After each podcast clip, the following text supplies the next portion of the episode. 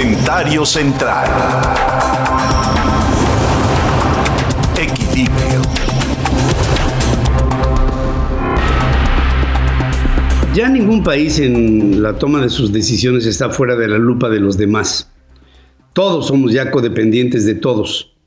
Y México es, creo que, el ejemplo de lo que se hacía en el pasado y que hoy se trata de repetir sobre las decisiones de un gobierno, el de López Obrador, que piensa igual que como podría haber sido el proceder en tiempos de Luis Echeverría, por decir, uno de los regímenes que más se asemejan a este de la cuarta transformación.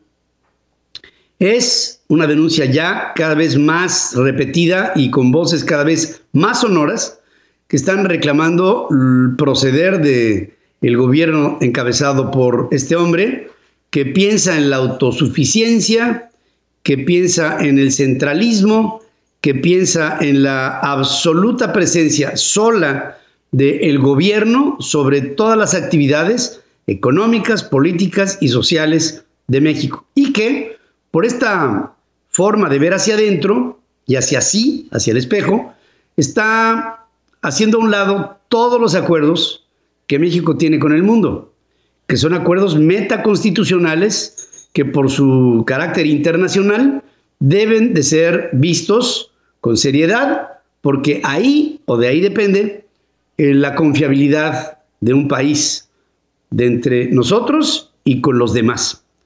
El sector privado norteamericano ha hablado fuerte el día de ayer y le ha dicho al presidente Biden que interceda porque López Obrador está violando por lo menos 12 de los 36 capítulos fundamentales del Tratado Comercial entre Canadá, Estados Unidos y nosotros. El gobierno de López habría violado o intentado violar por lo menos estos esta tercera parte de los acuerdos comerciales que se han celebrado con Canadá y con Estados Unidos.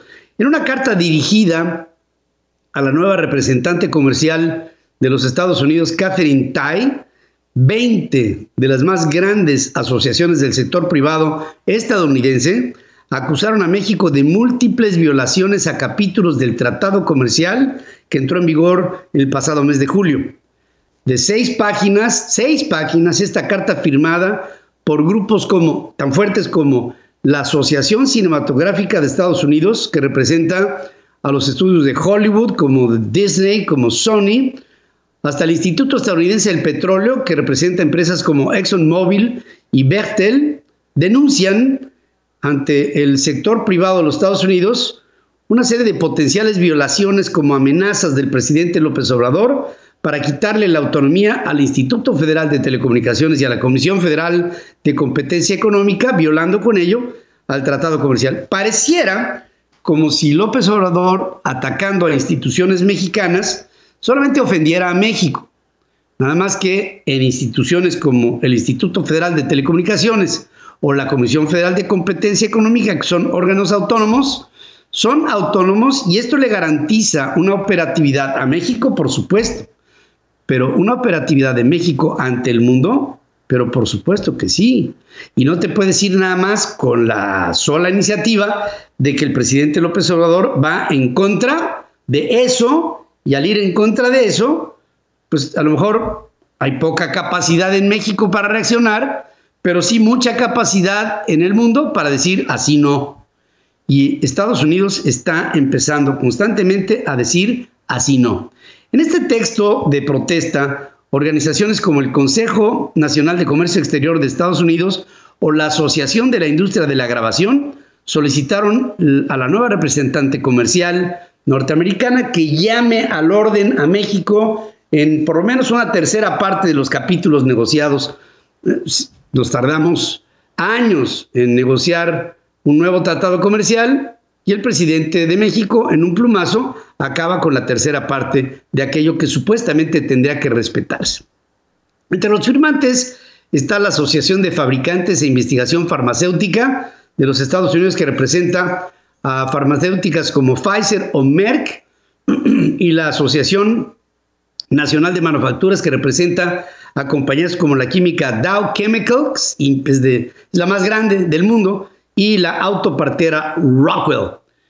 Con ello, ayer aparte de esta carta y de otras que han presentado en el sector petrolero o de las energías limpias de Estados Unidos, de Canadá y de Europa, así como el tema minero, que todo constantemente está violando, el, el presidente hoy recibe otro amago. Y este amago viene derechito del presidente Biden. Ayer, qué sorpresa me llevé cuando le preguntaron al presidente Biden sobre el problema migratorio entre México y Estados Unidos, dijo, el problema más grave que tenemos es que cuando regresamos a familias de mexicanos a México, el gobierno mexicano no las quiere recibir. Pero ya estamos trabajando con el presidente López Obrador para que esto se quite. Ya no hay un presidente Trump que le hubiera dicho a López Obrador, the great gentleman, my great friend, the marvelous Andrés Manuel López Obrador.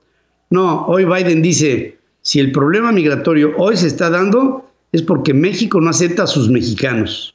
Gente que el país expulsa y que después no es aceptada por el país expulsor. Así de fuerte en una primera etapa, en el primer round, cuando Biden, sueltito, ¿eh? Ni crean que con mucho agravio ni con mucho odio en su corazón, suavecito dijo, todo esto es por culpa de Andrés López, el caballero para el presidente Trump.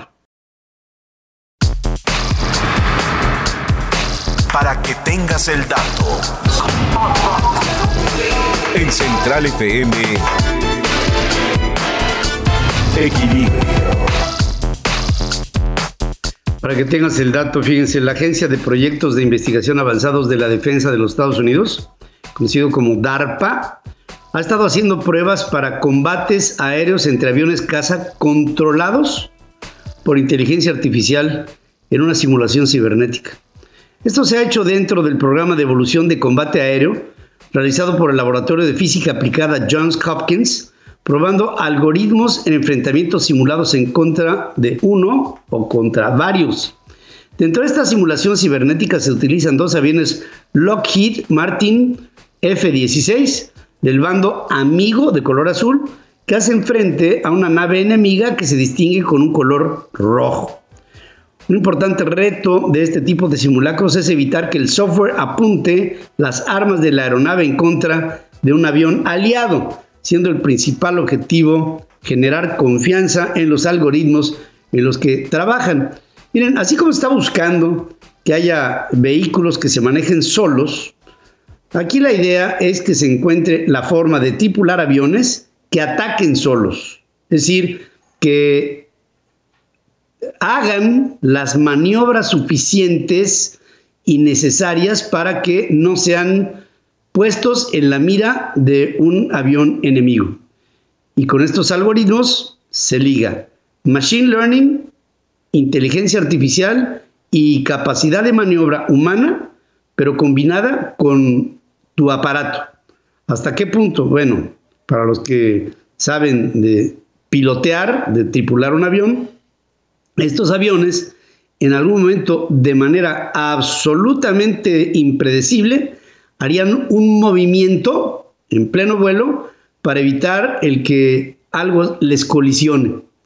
Y estos movimientos serían con la eh, seguridad de que el algoritmo no haría ningún movimiento que rompiera la resistencia del fuselaje del aparato.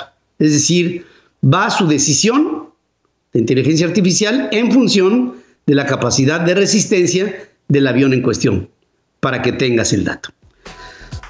Para que tengas el dato, uno de los grandes misterios del antiguo Egipto está en la forma en la que se embalsamaban los cadáveres, una tradición que se transmitía de una generación a otra por lo que no hay mucho material documentado al respecto. O sea, era una tradición oral la que se pasaba, de boca a boca. Por esto ha llamado la atención el reciente hallazgo de un manual sobre algunas partes del proceso de embalsamar y momificar lo que está contenido en un papiro médico que tiene una data de 3.500 años de antigüedad.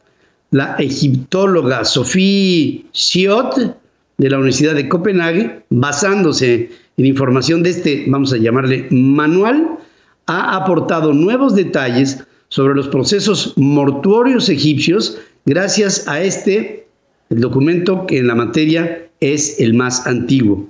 El papiro tiene inscripciones que muestran principalmente etapas del proceso de embalsamamiento para mitigar hinchazones en la piel, indicando qué productos químicos usar, cuáles usar, cómo usarlos, en qué cantidades, una especie de receta para embalsamar, para que tengas el dato.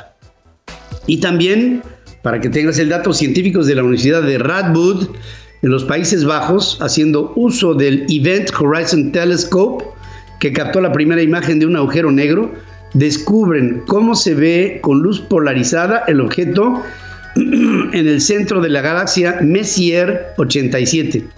Es la primera vez que astrónomos miden la polarización, que es la huella dejada por campos magnéticos, tan cerca del borde de un agujero negro, lo que explica cómo la galaxia Messier 87 lanza emisiones energéticas desde su núcleo.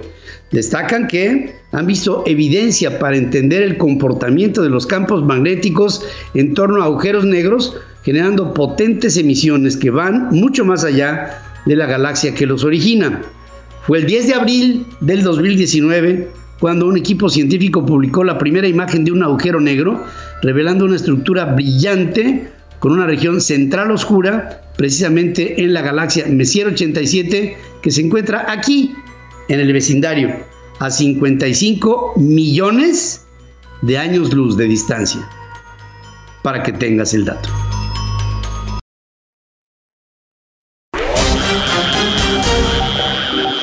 Hablemos de capital a capital. Con Pedro Biaggi.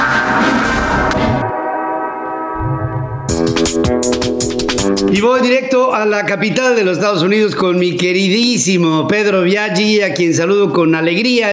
Pedro, feliz, contento, un día especial. La palabra del día es fe y tú sabes que la mía es inquebrantable y ciega. Así que basado en eso estoy muy bien. ¿Tú cómo estás? Igual con, con eh, ¿sabes qué? Cuando, cuando despierto y veo que después de mí empieza a salir algo que se llama el sol, me doy cuenta de que no estoy solo, estoy muy acompañado.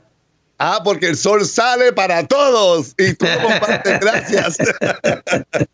Pedro, la tan esperada conferencia de prensa, Dios mío, él rompió récord, estableció un récord que ningún presidente antes lo hizo. Él salió muy chic, muy elegante, muy distinguido, muy ecuánime, muy articulado, ¿no? Eh, y todo suave, nunca se alteró, no hubo un momento de confusión, eh, pero sí hubo aquel lapso, aquel momento en el que todo el mundo dijo, ¡Ey, te perdiste! ¿Qué te pasó? Porque, por supuesto, todos estamos tan pendientes a Biden y a la contraria de lo que hemos vivido, que esto fue, este fue el momento en el que se quedó como en. Y ahí está. Will, by my 100th day in office, have administered 200 million shots in people's arms. That's right, 200 million shots in 100 days. I know it's ambitious, twice our original goal, but no other country in the world has even come close. Ningún país del mundo ha llegado tan cerca como lo que hemos hecho en los Estados Unidos, pues estamos llegando a las 200 mil vacunas en los primeros 100 días, por supuesto. Esa fue la parte, ¿no? Eh, correcta, ahí corrida, que él hablaba, con sentido también en este momento, cuando le preguntan, bueno, algo que no tiene nada que ver con nada, porque quién está pensando en las próximas elecciones, pero como Trump, lo primero que hizo en su primera conferencia de prensa fue anunciar que iba a correr para los próximos cuatro, en los próximos cuatro años, esto fue lo que pasó. Decided whether you are going to run for re-election in 2024. You haven't set up a re-election campaign yet, as your predecessor had by this time. My predecessor need to, needed to. My predecessor.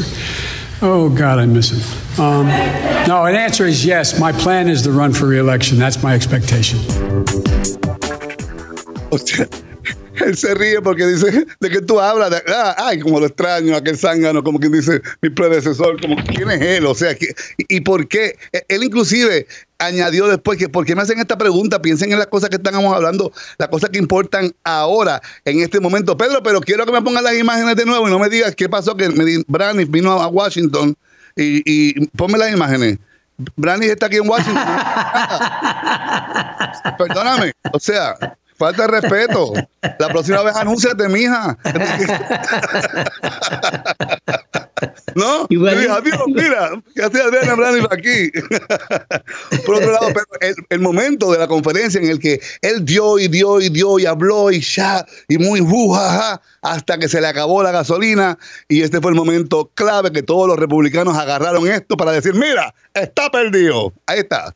So the best way to get something done, if you if it holds near and dear to you that you uh, um, like to be able to, anyway, I, we're going to get a lot done, and if we have to, if there's complete lockdown and chaos as a consequence of the filibuster, then we'll have to go beyond what I'm talking about.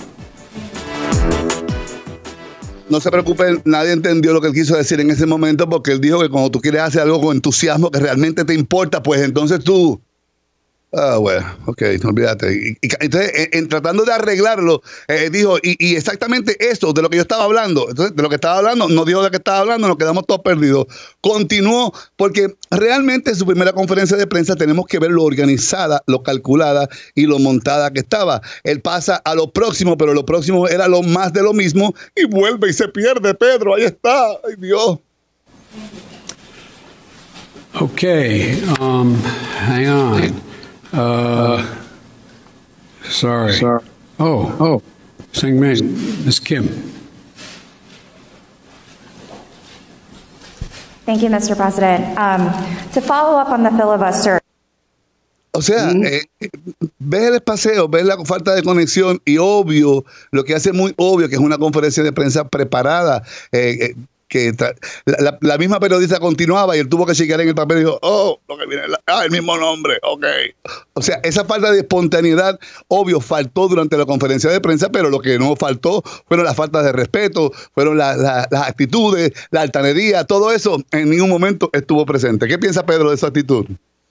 Yo pienso, eh, estaba yo viendo a Biden y comparándolo mentalmente todo el tiempo con la agresividad con la que trataba el presidente Trump a la fake, fake news, a, a- a- periodistas a los que les decía que era una vergüenza, a periodistas que decía que era una verdadera pena que hubiera un medio de comunicación que los contratara, a periodistas que les decía que se callaran la boca o que se fueran o que ya era suficiente o que hasta luego. Y esa intolerancia de Donald Trump se ve con la de este hombre sí entiendo que entró en algunas pifias, pero también en algunos momentos el propio Biden, que sabemos todos que ha tenido un problema toda su vida, no ahora, toda su vida con esta tartamudez que a veces le hace así como que cascabelear, pues es una característica propia que ha tenido no ahora que es un viejo, sino que ha tenido toda la vida y que ha luchado en contra de ella, como el papá de la reina Isabel, el rey Jorge, que ¿no? Y, y, y, y, pues en fin, pues nacemos hechos, querido amigo. Hay gente que es muy versada y que canta hermoso, y hay gente que tira unos gorgoritos que te dan ganas de matarlos. Yo creo que pues ese es el estilo del presidente Biden y a mí se me hace mucho más elegante, mucho más articulado que el otro barbaján. Y, la empatía que él proyecta es algo que lo distingue, ¿no? Porque hay en él algún tipo de sentimiento que te hace sentir que tú le preocupas o que él entiende eh, tu realidad contrario a lo que teníamos anteriormente. Y por supuesto, por supuesto que el hombre reaccionó a esta conferencia de prensa. Sale Trump y dice, ¿qué piensas? ¿Qué piensas tú de lo que hizo Biden? Vamos, escuchemos. well, they were strange questions, and they were asked in a very uh, interesting way. It was like softballs, like you're throwing softballs up. And it's just a different world. It's uh, nobody's seen anything like. Otro mundo. Nadie ha visto algo igual. Claro que no, zángano. Si tú creaste un mundo que no existía, un mundo alterno, este es el mundo normal donde la gente se comunica y hablan. Y dice que le tiraban softballs. So, él, él estaba listo para lo que viniera. Yo estoy seguro que tenía alguna parte estaba montada porque es la primera vez que lo hace y hay un, una- un- factor que se llama organización, ¿no? Preparación para enviar los mensajes correctos. Pero dentro de todo, eh, e- este punto es cuando Biden critica directamente a Trump. Y vamos a escuchar la reacción de Trump después de lo que dice Biden de él y lo que está pasando en la frontera. Veamos. If an unaccompanied child ends up at the border, we're just going to let him starve to death and stay on the other side. No previous administration did that either, except Trump. I'm not going to do it. En su momento él dice que no va a dejar que ningún niño pase hambre al otro lado de la frontera, que ninguna administración anterior lo hizo, excepto la de Trump. Y esta es la reacción de Trump al respecto. Well, first of all, it's just the opposite. But by the time we finished what we were doing, very few people were coming up because they knew they weren't going to get through. O sea, Trump se defiende con las uñas para arriba, pero por supuesto que eh, eh, él mismo se entrega, todo, todo, dice todo lo contrario y entiendes tú que el responsable de todo esto es Trump. Nancy Pelosi salió en defensa del, del, presidente de los Estados Unidos en el día de ayer y aclaró exactamente por qué. ¿Por qué es que tenemos en el día de hoy la crisis en la frontera que tenemos? Escuchemos. The president, then president, had withdrawn the money that was allocated for the Northern Triangle. That was a mistake, and we have to restore that. They withdrew the money to punish those countries. Gracias a la historia y a la inteligencia, quedó, está evidenciado que toda esta crisis comienza cuando el presidente, bajo un capricho, le, le, quita este presupuesto a los países centroamericanos. Y por supuesto, fíjate, Pedro, lo irónico es que él lo acepta, lo celebra y con mucho orgullo, con mucho, mucho orgullo dice que eso, que esa parte sí es verdad. Escuchemos. On that, I agree with her. First time in a long time, years that I've agreed with her. We were paying them $500 million a year. Nobody knew what they were doing with the money. I stopped paying the $500 million that we were wasting on giving it to them. Fíjate, Ahí está la respuesta para todos. ¿Qué pasó en la frontera que estamos viviendo esta crisis en este momento? Las acciones del expresidente que por un capricho o por prejuicio, racismo o lo que fuera, decidió cortar ese presupuesto a los países centroamericanos. Muy fácil. La ecuación, al final, la verdad siempre se entiende y queda sobre la mesa de una forma muy transparente. Eh, para irme, Pedro, los memes de la caída de Biden continúan y este es el último que ha salido. Ahí está.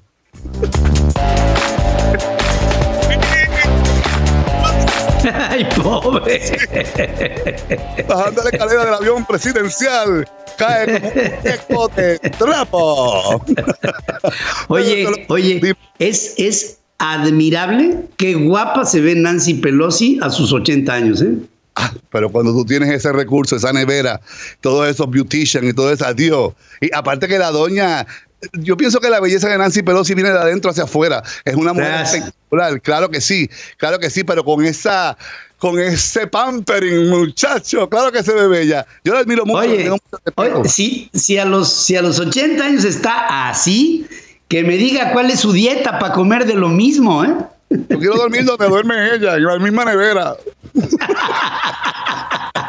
Pedro, toda esta información vive en Central FM Online y te invito a que me sigas a través de Pedro Viaggi Show mañana en la mañana tempranito en Defensa Propia de Capital a Capital con mi experta en inmigración, todas las preguntas, todo lo que está pasando en la frontera, tienes preguntas, tienes dudas, quieres venir a los Estados Unidos, aprovecha la oportunidad que te da Central FM Online mañana a las, creo que a las 7 de la mañana porque cambia la hora y estamos un poquito más, te más temprano, pero es aquí. Para ti, Pedro, un abrazo, un fuerte abrazo, bendiciones.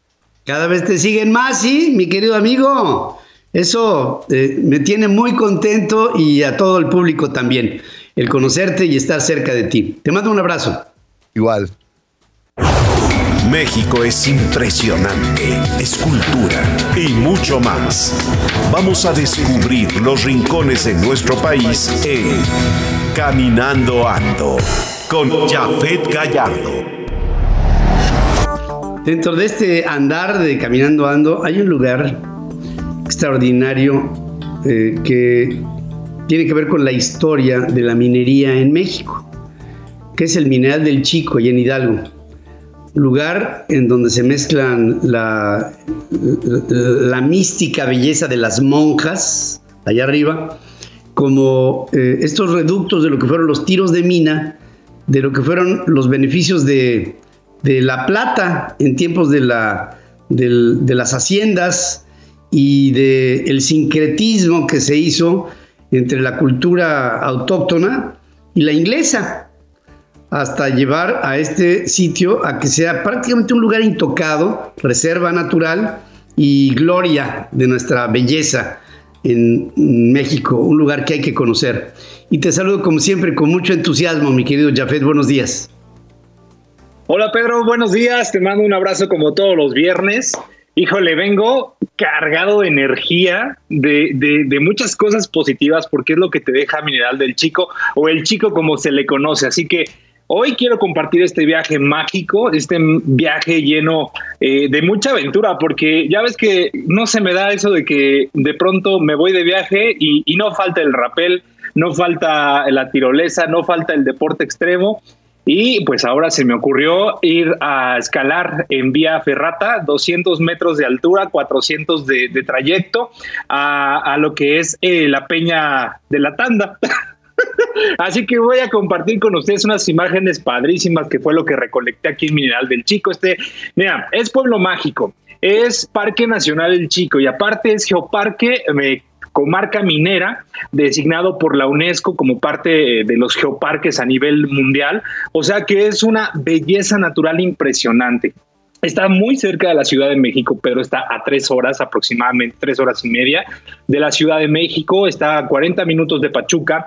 Y en efecto, este es un pueblo minero, que su historia viene desde épocas prehispánicas cuando los toltecas comenzaban a extraer los minerales y que posteriormente en efecto llegaron los ingleses, llegaron los españoles, llegaron los franceses y comenzó a formarse lo que es este pueblo que durante mucho tiempo eh, perteneció y estaba pues bajo el cargo de don Gabriel Mancera que hizo mucho por, por, por lo que es este pueblo, ¿no? Él era un humanista, pero también hacía muchas cosas por, por la comunidad y dejó un gran legado, entre ellos, pues una donación del reloj del centro, la fuente impresionante que tiene una historia y, varias cosas. Pero voy a enfocarme en esta ocasión al deporte de aventura de Mineral del Chico porque de verdad que es una cosa maravillosa. Yo me fui a aventar, eh, híjole, como te comenté, le tengo miedo a las alturas y creo que cada viaje y cada experiencia ya lo voy perdiendo. Estaba a 100 metros de altura y dije, vamos grabando, vamos haciendo esto, la adrenalina, el guía te hacía sentir súper seguro. La vía ferrata estaba súper bien construida en, en, esta roca que es este, la Peña de la Tanda. Y la recompensa, Pedro, está arriba cuando llegas a la cima, porque tienes una vista impresionante, no solamente de la Peña de las Monjas, sino también la Peña de los Monjes, de todo el panorama de, Mineral del Chico, y se alcanza a ver lo precioso que es este pueblo, las casas rojas pintorescas, y híjole, es para los aventureros del deporte extremo, porque no solamente hay escalada, hay, hay diferentes rutas. Fíjate que hay también senderismo para que los, que no son tan aventureros y que pueden irse caminando y disfrutar de la naturaleza. Y, ahora que buscamos experiencias al aire libre, experiencias con naturalezas, fíjate que me llevé una sorpresa bien padre porque yo no sabía que eh, Mineral del Chico es cuna de la escalada y fuimos a Rocabosque, un lugar impresionante con unas cabañas de cuento a, las faldas de, las peñas que están impresionante. Y fuimos a conocer el deporte conocido como boulder, este deporte que, junta diferentes eh, eh, altos o, eh, grados de dificultad, pero es justamente para escalar, escalar rocas pequeñas sin ningún tipo de protección más que, mm, pues digamos que llevan ellos una cama, siempre se la llevan para todos lados, obviamente está muy cerca, muy, muy, abajo, y, escalan solamente con la fuerza de sus dedos, de los dedos de sus manos, de sus pies, es una trayectoria ya, ya establecida, utilizan la magnesia para que pues no se, no se resbale y puedan tener ese agarre que necesitan y, es un deporte olímpico que de verdad vale la pena y toda la gente que, le encanta el boulder va a Mineral del Chico por el tipo de rocas y, de piedras que se encuentra. Es perfecto para esta práctica. Y ya después se pueden ir, por ejemplo, al Cedral, híjole, que es eh, una presa, una presa con un lago verde esmeralda impresionante, una mirada hacia, hacia lo que es eh, pues el sistema montañoso. Ahí puedes andar en bote, puedes eh, hacer rapel también. Hay una tirolesa que va de extremo a extremo que está impresionante y también tiene grandes miradores, Pedro. Algo que me gustó de Mineral del Chico y que tú no me vas a dejar mentir, porque aparte te mandan muchos saludos, te quieren mucho por allá, y, eh, así que oficialmente te los hago llegar. Gracias, eh, gracias. Está lleno de rutas de naturaleza, que es lo que a mí me encanta y yo hoy en día busco. los miradores, este mirador que, fui, eh, ese mirador del Cerro de San Miguel, que de verdad cuando estás arriba pasa el tiempo, más bien parece que el tiempo se detiene, te quedas admirando el pueblo de a lo lejos, eh, las peñas que están también impresionantes y que, te cuentan un poco acerca de toda la historia de, de, este lugar, ¿no? Toda la historia que ha tenido a través del tiempo, a través de los años, y, y, que también me gustaría aprovechar para mandar un fuerte abrazo y un gran saludo a toda la gente que nos recibió en Mineral del Chico, que de verdad me sentí como en casa. Me sentí como en casa, eh, nos ofrecían de todo, y prepárense mundo porque la próxima semana les voy a hablar acerca de la gastronomía de Mineral del Chico, que también es una chulada, una verdadera belleza. Así que, pues ahí está, una opción más aquí en Caminando Ando, visitamos el Chico, Mineral del Chico. El Chico es que ya le decimos de cariño, pero...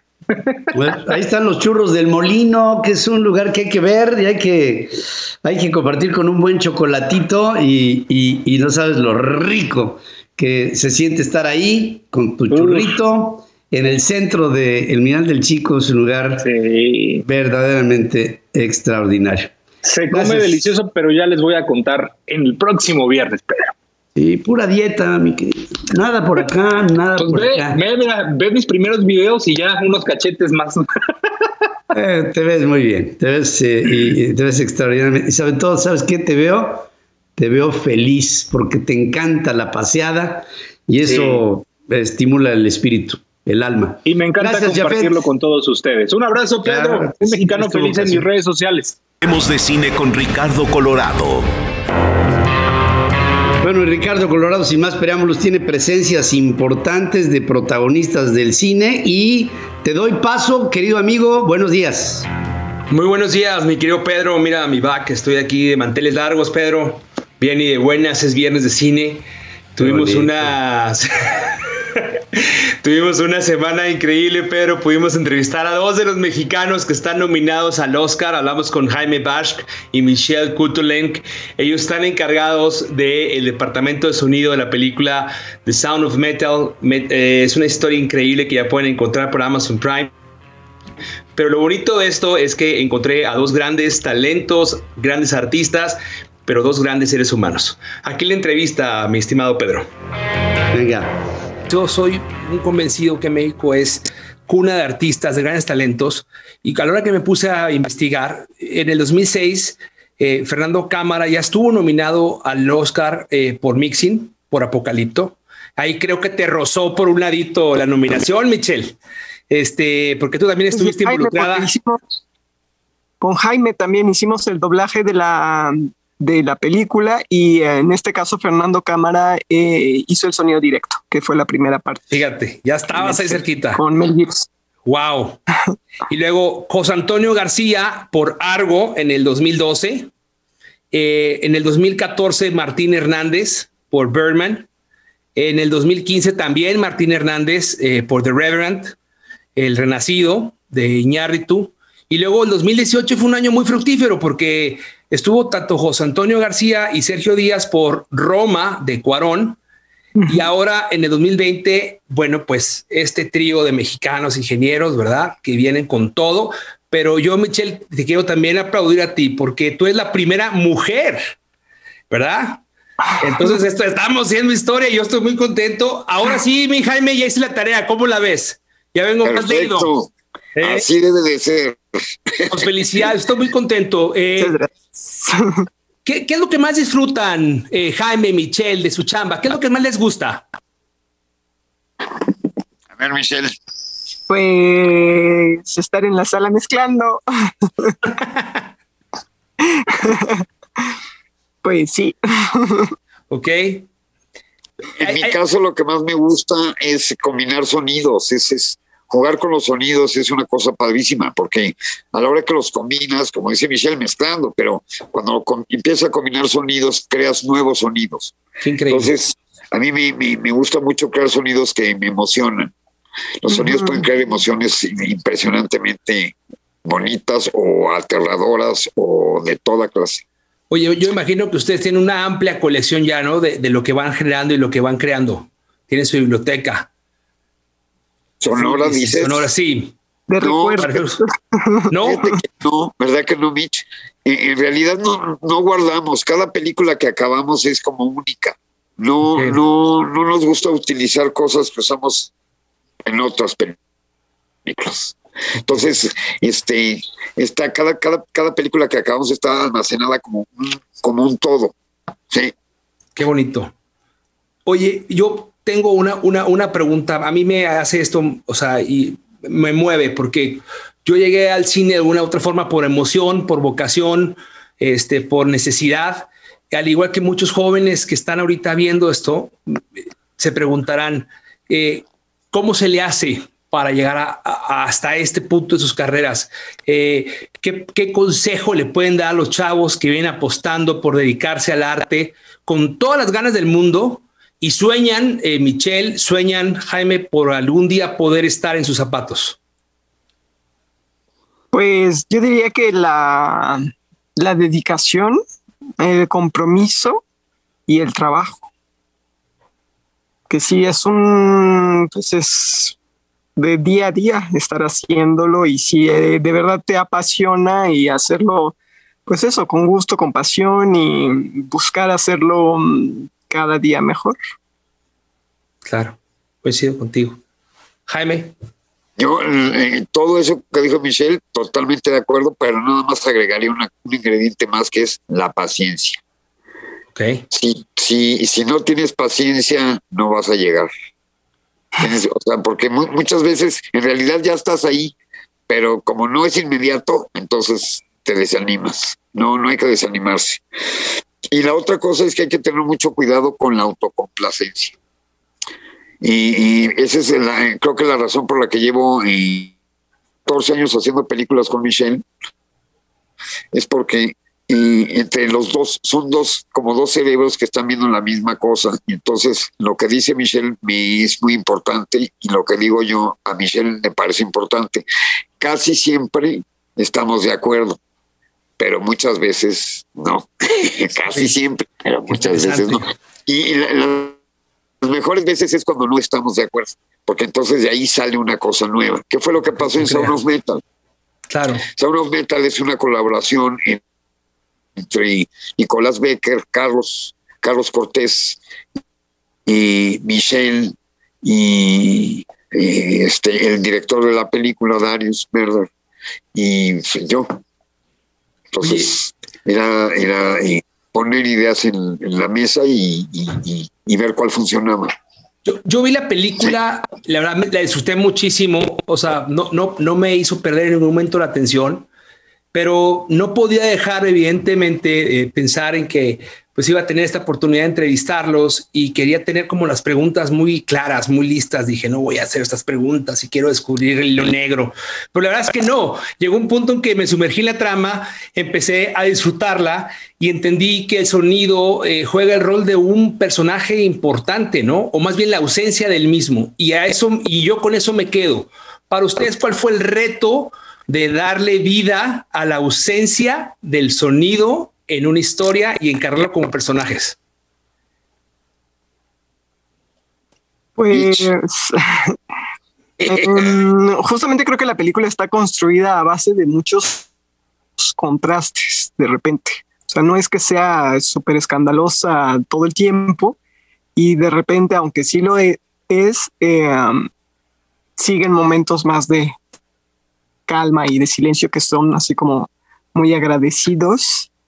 Y sí, es totalmente, pues eso, los momentos de mucho sonido y los momentos de nada de sonido, que son muy pues silencios, pero es como también como un poco pues la vida, que de repente tiene altos, bajos, altos, bajos, y todo va pasando. Le pasan muchas cosas al perro. Así es, Pedro. Pues esta fue la entrevista que tuvimos con Michelle y con Jaime. Me encantó. La pueden ver completa en la página de Central eh, FM Online. Y dura 20 minutos, no hay desperdicio. Hablan básicamente del proceso creativo.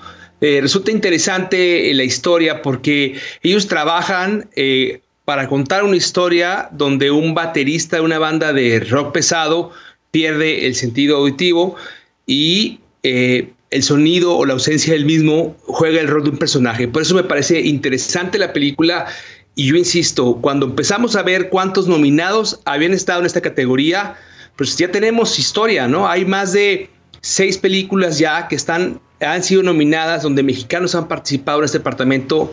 Somos una cuna de talento, que no quepa duda, México es una cuna de artistas, Pedro. Ya lo creo que sí. Y de artistas, de gente con, con ese extra, ese ingenio que hace de la creatividad nuestra una que va exactamente empalmada con el cinematógrafo.